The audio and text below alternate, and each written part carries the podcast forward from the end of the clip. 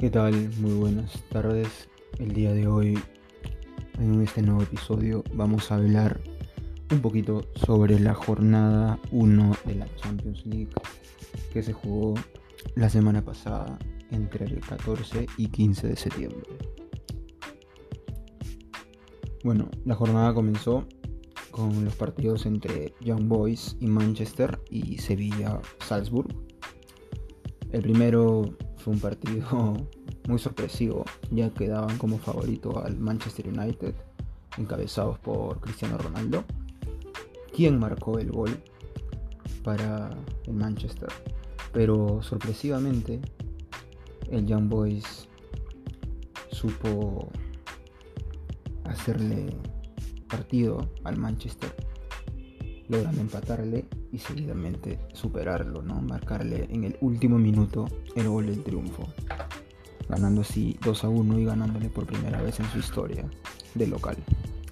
El siguiente partido fue entre el Sevilla y el Salzburg, un partido muy disputado, un partido con muchas ocasiones de gol, pero que quedó empatado repartiéndose los puntos con un marcador de 1 a 1.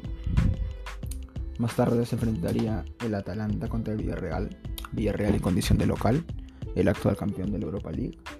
Y Atalanta, un equipo que viene sorprendiendo en, en la liga italiana, ¿no?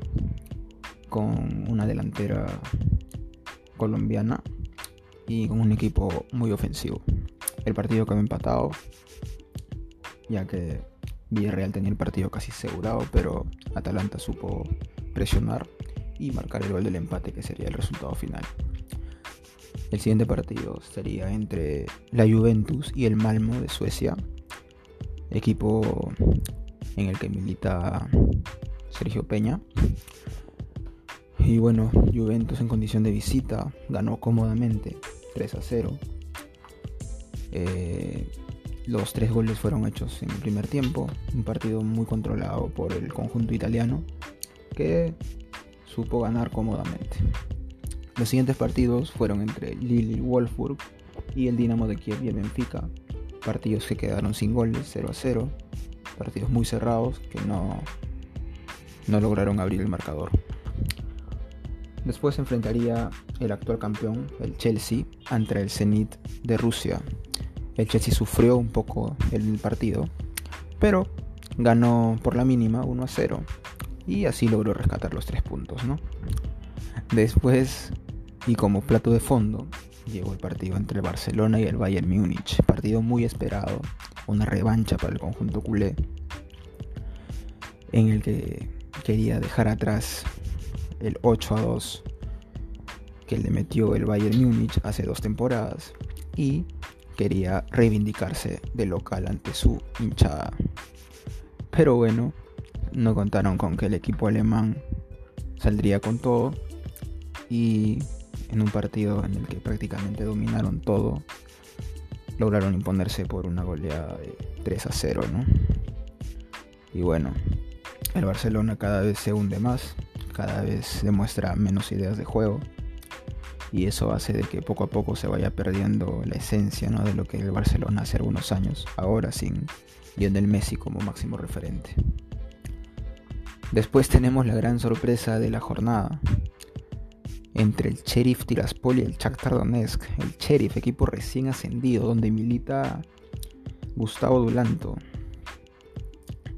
equipo que de local se hace muy fuerte y que logró imponerse ante un Shakhtar Donetsk que no es ajeno a la Champions, que tiene muchas participaciones y sabe cómo disputar dicho torneo, pero que el Sheriff aprovechó la condición de local y supo ganar el partido, ¿no? Supo cómo hacer para poder conseguir la victoria. Después vendrían diferentes partidos entre el Dortmund y el Besiktas. El Dortmund que ganó, liderados por Haaland, que está imparable, Hoy por hoy tiene más goles que partidos disputados. Es una locura completa lo del noruego. Después el Ajax contra el Sporting de Lisboa fue la sorpresa, ya que le propinó una paliza de visita por 5 a 1 ante un Sporting de Lisboa irreconocible, ya que viene de ser el vigente campeón de la liga portuguesa. Entonces hay mucho que mejorar en el cuadro portugués. Después vendría el partido más atractivo, partido de tenis prácticamente entre el Manchester City y el Leipzig. Partido que quedó 6 a 3 a favor de los ingleses, con una gran actuación de ambos equipos que nos regalaron un partido impresionante. Luego vendría el Liverpool contra el Milan, partido muy esperado, partido muy recordado por aquella final de los años 2000. Y partido que fue muy entretenido, ya que el Milan le dio vuelta al marcador, luego el Liverpool le volvió a dar la vuelta. Entonces, un partido que no se enganchó y que estaba para cualquiera. Pero el Liverpool supo aprovechar su condición de local y terminó llevándose el triunfo. Luego vendría el Real Madrid contra el Inter, el Inter en condición de local. Inter y Real Madrid se enfrentaron en, en la edición pasada, perdón, en la edición antepasada. Y no el cuadro italiano no ha sabido ganarle al cuadro español. Y esta vez no fue ajeno ya que el Real Madrid se impuso en el último minuto con gol de Rodrigo llegando llevándose los tres puntos a casa. Y bueno después también otra sorpresa entre el partido entre el Brujas y el París partido que todos creían que iba a ser ganado cómodamente por el París liderados por Mbappé, Neymar y Messi pero que no fue así. El Bruja se jugó el partido de su vida y supo sacarle un empate al cuadro parisino. Y por último tenemos el partido entre el Atlético Madrid y el Porto. Partido muy cerrado, a mi parecer muy aburrido, ya que no tuvieron muchas emociones, pero que el Porto estuvo a punto de ganarlo en condición de visita. Pero bueno, el equipo del Cholo tiene mucho que mejorar. Ahora con la incorporación de Griezmann, esperemos de que puedan volver a, a su estilo de juego, ¿no? Que nos tenían acostumbrados hasta la temporada pasada.